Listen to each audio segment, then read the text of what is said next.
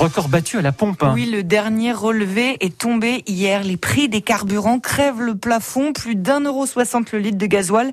C'est bien plus qu'au moment de la crise des gilets jaunes où ça ne coûtait entre guillemets qu'un euro cinquante-trois environ. Résultat, les associations croulent sous les demandes d'aide au transport. Comment ça marche? C'est le thème du Focus Info de ce matin. Louis Fontaine a poussé la porte du Secours populaire d'Aix-les-Bains. À l'entrée des locaux, Evelyne arrive à pied.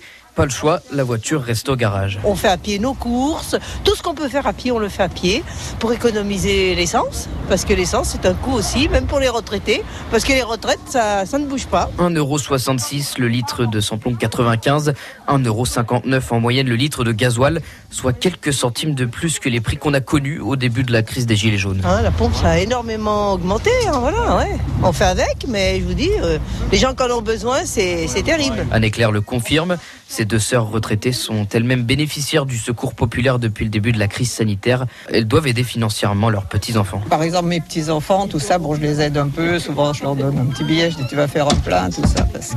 Puis le chauffage et puis tout. Hein. Et tout augmente et il faut faire attention parce qu'il y a les petits-enfants qui sont derrière.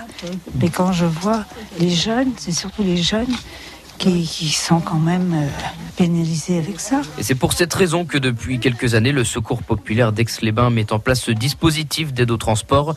Geneviève, la présidente. Nous, c'est des aides plutôt pour le, des tickets de bus, euh, pour l'école, pour les enfants. L'association finance aussi des chèques essence. Par exemple, euh, une aide euh, de 30 euros au niveau de l'essence, donc notamment à Carrefour Market, uniquement, puisque donc on fait des chèques et la plupart des stations d'essence refusent des chèques. On a un partenariat avec eux. Objectif aider les travailleurs les plus précaires dans leur mission du quotidien. Ça peut être aussi des, des billets de train aussi, voilà.